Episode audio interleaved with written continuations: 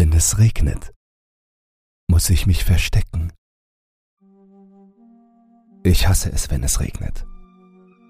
Wie sich die Luft anfühlt, lässt meine Haut kribbeln und das Prasseln der Tropfen dröhnt in meinem Ohr.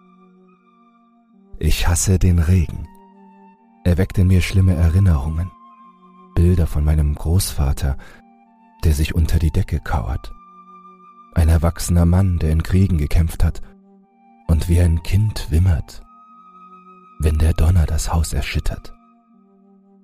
Ich habe solche Angst vor dem Regen, weil er ein Ungeheuer birgt, einen Fluch. Ich war ungefähr zwei Jahre alt, als mein Vater uns verließ. Er verschwand einfach, ohne ein Wort zu jemandem zu sagen. Meine Mutter tat ihr Bestes, um sich um ein Baby zu kümmern, während sie selbst noch ein Kind war. Sie war erst 20 Jahre alt, als sie mich bekam. Ihre Eltern hatten alle Verbindungen zu ihr abgebrochen. Aber zum Glück haben meine Großeltern väterlicherseits sie sehr unterstützt. Wir hatten großes Glück. Sie gaben uns eine Unterkunft und kümmerten sich um mich, während meine Mutter sich den Arsch abarbeitete, um für mich zu sorgen. Schließlich bekam meine Mutter einen tollen Job als Sekretärin bei einem Anwalt und wir konnten uns eine eigene Wohnung leisten. Meine Mutter ist unglaublich. Und als ich sechs Jahre alt war, beschloss sie ihr Studium zu beenden. Es war schwer für sie, zu arbeiten, zu studieren und ein Kind großzuziehen. Also bot mein Großvater an, sich hin und wieder um mich zu kümmern.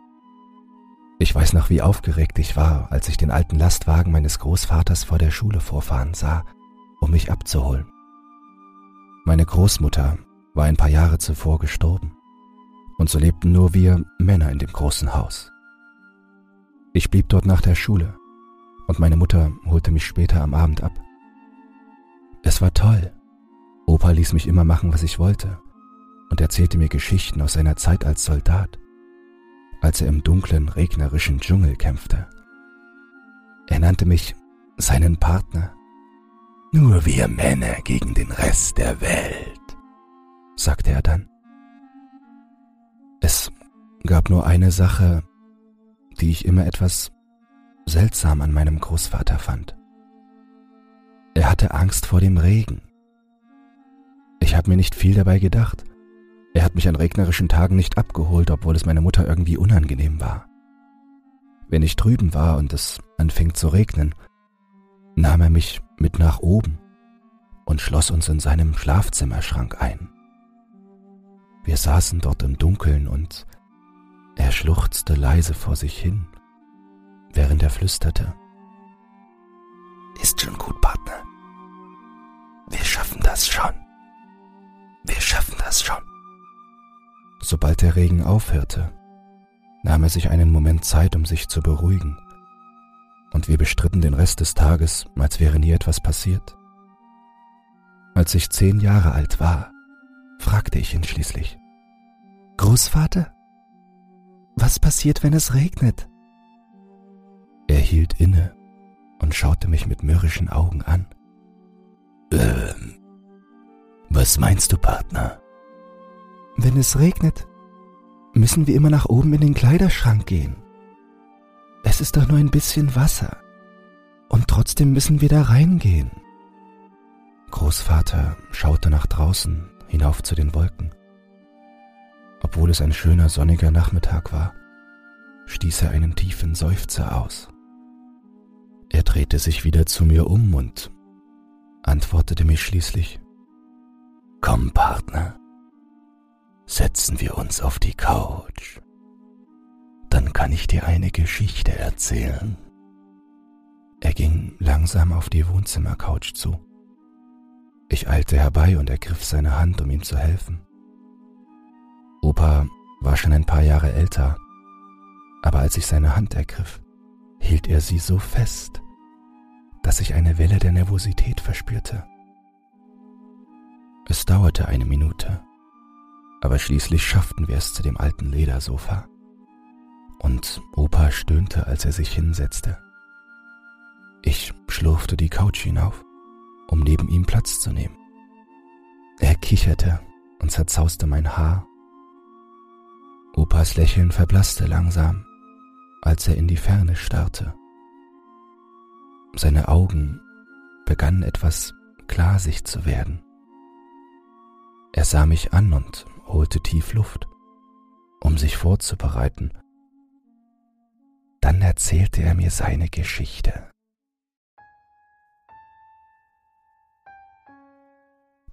Großvater war damals ein junger Mann, gerade 22 Jahre alt geworden, als er in den Krieg nach Vietnam geschickt wurde.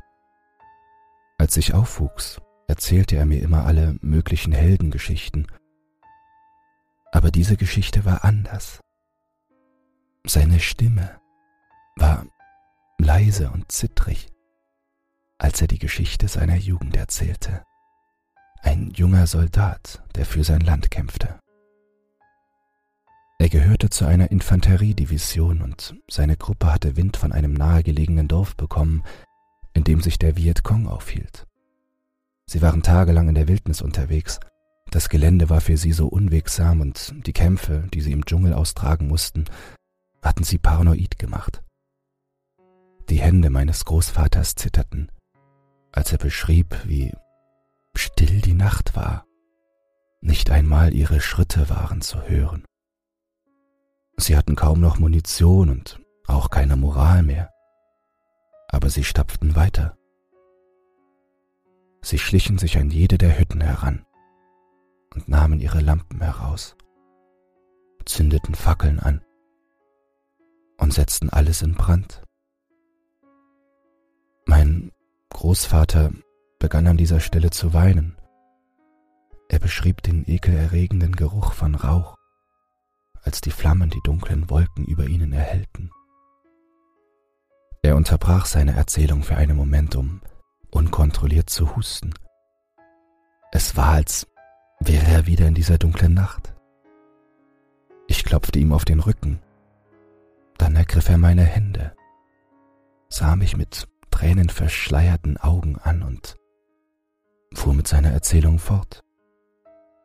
Zuerst zögerte er, weil ich so jung war, aber er schien entschlossen, die Wahrheit zu sagen. Er erzählte mir, dass Schreie aus den knisternden Flammen hervorbrachen, als lodernd brennende Menschen aus ihren Hütten stürzten. Seine Einheit nutzte das Chaos, schwang seine Messer und erledigte den Feind eine nach dem anderen. Die Leichen brannten, Schreie hallten wieder. Dann drangen die Schreie von Frauen und Kindern an ihre Ohren. Mein Großvater beschrieb, wie er dort in der Mitte des Dorfes stand und langsam seinen Fehler erkannte. Eine Frau kam aus ihrem Haus gestürmt, während ihr Körper langsam verbrannte. Sie schritt langsam auf meinen Großvater zu und schrie ihn an, in einer Sprache, die er nicht verstand.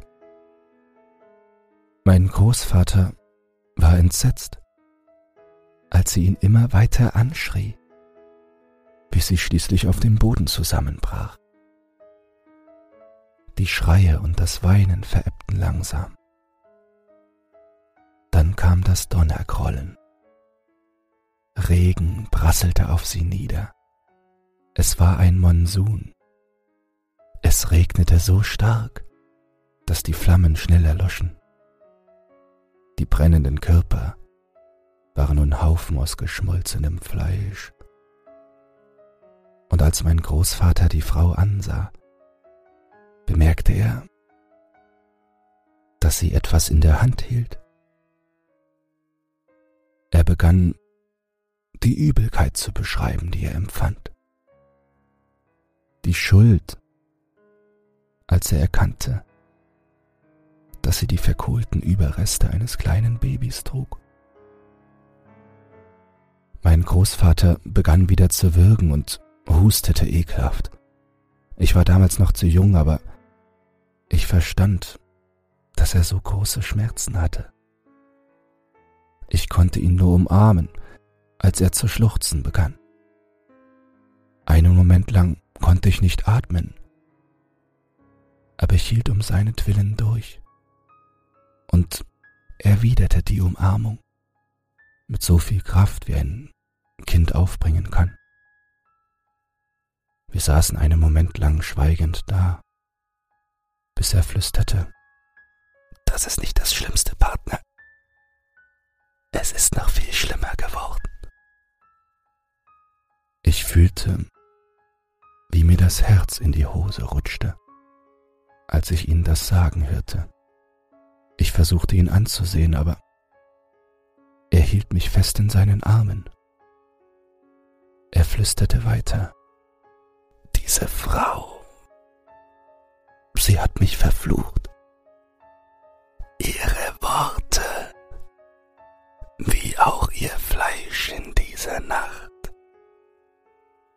haben sich in mein Gedächtnis eingebrannt.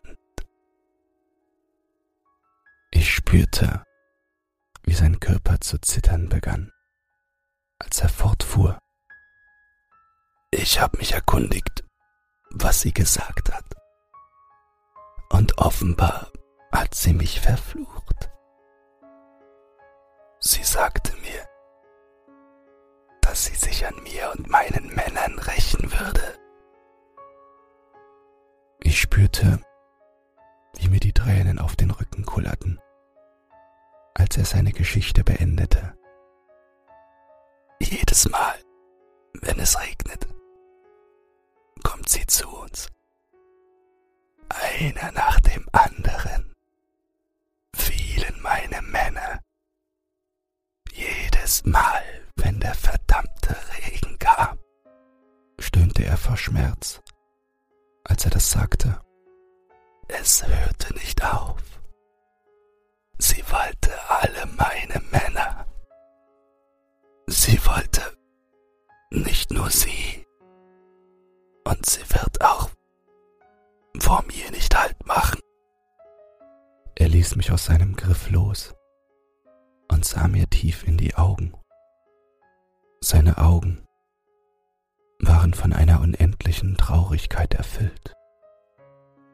Sie wird nicht aufhören, bis sie auch ihr Kind gerecht hat. Sie wird zu mir gehen, dann zu deinem Daddy, dann zu dir.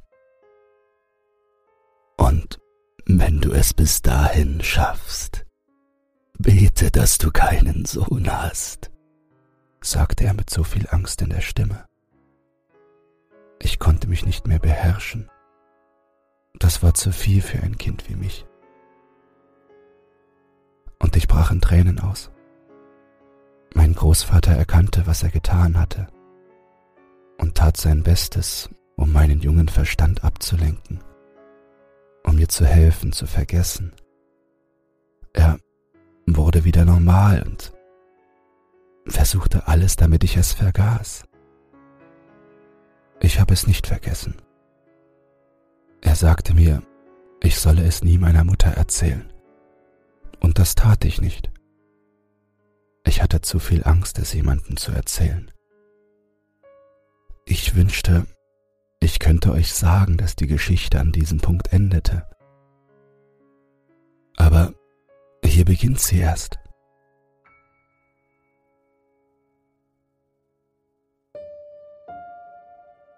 Es war im selben Jahr, ein paar Monate nachdem er mir die Geschichte erzählt hatte, in einer dunklen Sommernacht. Ich war nicht mehr in der Schule und meine Mutter musste anfangen, nachts Kurse zu besuchen. Also schlug mein Großvater vor, dass ich ein paar Nächte bei ihm übernachtete. Es machte so viel Spaß, bei meinem Opa zu übernachten. Wir schauten Filme und aßen Unmengen von Snacks. An einem bestimmten Nachmittag sahen wir ein paar Zeichentrickfilme im Fernsehen. Und ich glaube, wir sind dabei eingeschlafen. Ich bin mir nicht sicher, wie lange wir weg waren, aber ich wurde von einem Donner geweckt. Ich schaute mich um. Die Lichter waren aus und ich konnte hören, wie der Regen langsam auf das alte Haus fiel. Ich legte eine Hand auf die Schulter meines Großvaters und versuchte ihn wach zu rütteln. Er rührte sich kurz und öffnete langsam die Augen. Er wollte mich gerade fragen, wie viel Uhr es war, als er durch das Grollen des Donners unterbrochen wurde. Obwohl es im Haus dunkel war, konnte ich sehen, wie seine Augen weit aufgerissen wurden, als er den Regen hörte. Er ergriff meine Hand und versuchte mit aller Kraft von der Couch aufzustehen. Ich sprang von der Couch und versuchte mein Bestes, um ihn hochzuziehen. Schnell, beeil dich. Wir müssen nach oben, schrie er. Wir rannten los, und als wir den Fuß der Treppe erreichten, regnete es draußen in Strömen. Das Rauschen des Wassers war fast ohrenbetäubend. Ich ging einen Schritt vor meinen Großvater und hielt seine Hand fest, während wir versuchten, die Treppe hinaufzueilen. Wir waren schon halb oben, als Opa sich plötzlich nicht mehr bewegte. Ich drehte mich zu ihm um und sah, wie er die Treppe runterblickte. Etwas vermischte sich mit dem Geräusch der Regentropfen und des Donners. Es war ein leises Zirpen, als würde jemand mit gebrochenem Hals ein Zikadengeräusch machen. Ich blickte hinunter in die Dunkelheit, konnte nichts sehen, bis ein Blitz den Raum erhellte. Es war nur ein kurzer Moment, aber ich sah am Fuß der Treppe eine dunkle Gestalt auf uns zukommen. Sie war dünn und nackt, mit dunkler, rissiger Haut. Sie stand da, die Beine ungelenk angewinkelt und den Hals zur Seite geneigt. Ihr Haar war lang und wild und reichte ihr bis zur Taille. Ein langer Arm hing herab, während der andere etwas an seine Brust drückte. Ich hatte solche Angst, ich wusste nicht, wer diese Person war und wie sie ins Haus gekommen war. Aber ich rief nach meinem Opa. Opa, Opa, bitte. Wir müssen nach oben. Ich schrie, aber er war wie erstarrt.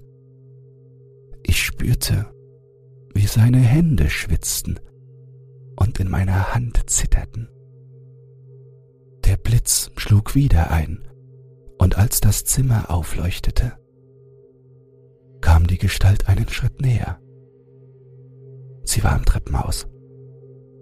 Ich stieß einen Schrei aus, während ich mit beiden Händen versuchte, meinen Großvater mit mir die Treppe hinaufzuziehen. Es regnete weiter, aber dieses Zirpen, dieses ekelhafte, tiefe Geräusch war lauter geworden.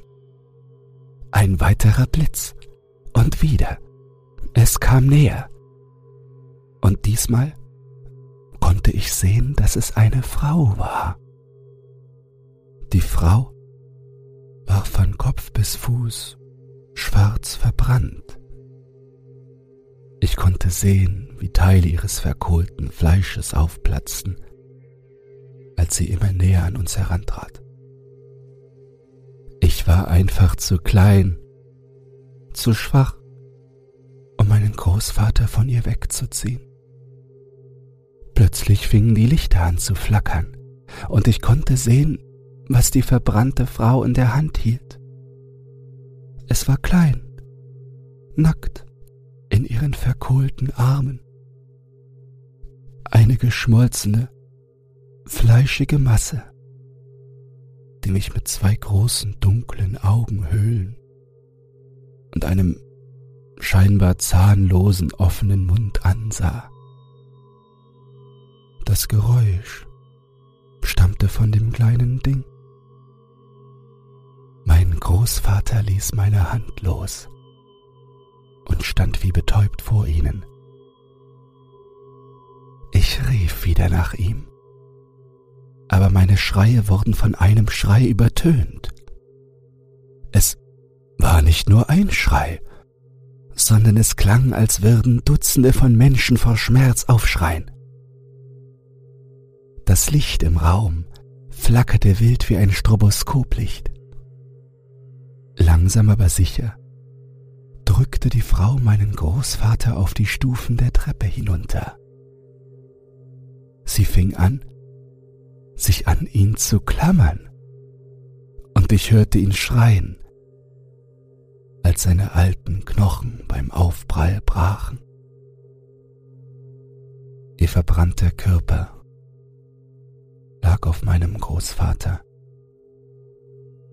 Das kleine, geschmolzene Wesen drückte sich auf die Brust meines Großvaters und kroch in Richtung seines Mundes.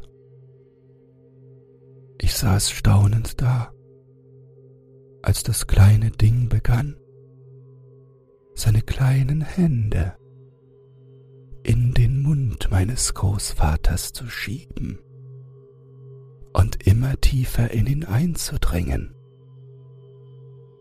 Mein Opa versuchte sich zu wehren, aber die verbrannte Frau packte seine beiden Arme und schleuderte sie auf die Treppe. Ich hörte ein weiteres, ekelhaftes Knacken seiner Knochen. Er stieß einen gedämpften Schmerzensschrei aus. Mein Großvater begann zu würgen und zu schlucken, als das fleischige Wesen begann, sich durch seinen offenen Mund in seine Kehle zu graben. Ich stieß einen weiteren Schrei aus und flehte sie an, damit es aufhört, bis das kleine Monster begann, etwas aus meinem Opa herauszuziehen. Es begann seinen Mund aufzubrechen, um vorsichtig und akribisch ein schlagendes, rotes Herz aus seiner Brust herauszuziehen, seinen Hals entlang, bis zu seinem Mund. Die Frau griff langsam nach dem pochenden Herzen und packte es. Sie begann, mich mit einem Auge durch langes schwarzes Haar anzustarren. Sie hob das Herz an ihre Lippen und öffnete ihren Mund immer weiter. Sie entblößte scharfe Zähne, die aus der Leere ihres schwarzen Mundes hervortraten und senkte sie in das Herz. Sie kaute darauf herum und das Blut ergoss sich auf das verkohlte Baby. Sein Zirpen verwandelte sich in ein hochfrequentes Quieken der Freude, als das herunterfließende Blut auf es tropfte.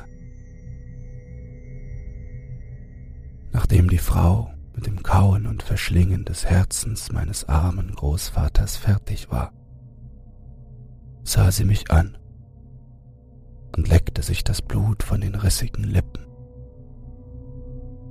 Sie hob das Baby auf und stand langsam auf. Die Lichter gingen schließlich wieder aus und ich stand in pechschwarzer Dunkelheit da. Ich hörte, wie etwas die Treppe hinunterrollte und polterte. Und mit einem weiteren Blitz erhellte sich der Raum und zeigte mir meinen Großvater, der blutüberströmt und gebrochen am Fuß der Treppe lag. Ich fiel rückwärts auf meinen Hintern und saß einfach nur da mitten im Treppenhaus, bedeckt mit Tränen, Rotz und Urin. Ich saß einfach da und starrte stundenlang auf den leblosen Körper meines Großvaters, bis der Regen endlich aufhörte. Meine Mutter kam und bemerkte den Zustand, in dem wir uns befanden. Sie stieß einen markerschütternden Schrei aus. Aber das hat mich nicht tangiert. Ich saß einfach nur da. Die Diagnose lautete, dass mein Großvater einen Herzinfarkt hatte und die Treppe hinuntergefallen war. Unnötig zu sagen, dass ich eine Menge therapeutische Unterstützung brauchte, um all das zu verarbeiten, was in dieser Nacht geschehen ist. Es dauerte Jahre über Jahre, aber mit der Zeit hatte ich irgendwie einen Weg gefunden, damit umzugehen. Immer wenn es regnet, wirble ich hektisch durcheinander, während ich versuche, mich vor etwas zu verstecken. Meine Mutter konnte einfach nicht aufhören, sich Sorgen um mich zu machen. Sie stellte alles hinten an, um bei mir zu bleiben und gemeinsam mit mir alles durchzustehen. Dann wurde ich ein junger Mann. Jetzt bin ich Ende 20 und versuche gerade zu verstehen, was ich in dieser regnerischen Nacht gesehen habe. Es hat mich wirklich verwirrt. Sogar jetzt muss ich die Arbeit schwänzen, wenn es regnet. Ich flüchte in eine Toilettenkabine oder was ähnliches und schließe mich ein. Neulich habe ich allerdings etwas erfahren. Anscheinend wurde mein Vater mitten auf der Straße auf der anderen Seite des Landes gefunden. Es hatte geregnet, als er einen Herzinfarkt hatte und vor ein Auto lief. Ich bin mir nicht sicher, was ich als nächstes tun soll. Aber hoffentlich finden mich diese Dinger nicht. Neulich begann es zu regnen und ich sah etwas vor meinem Fenster herumkrabbeln. Was auch immer es ist, es ist noch nicht fertig.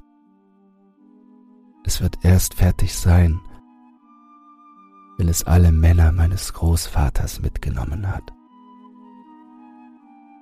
Ich habe solche Angst, dort zu enden wie sie. Ich habe Angst, diese Dinge wiederzusehen. Ich habe solche Angst vor dem Regen.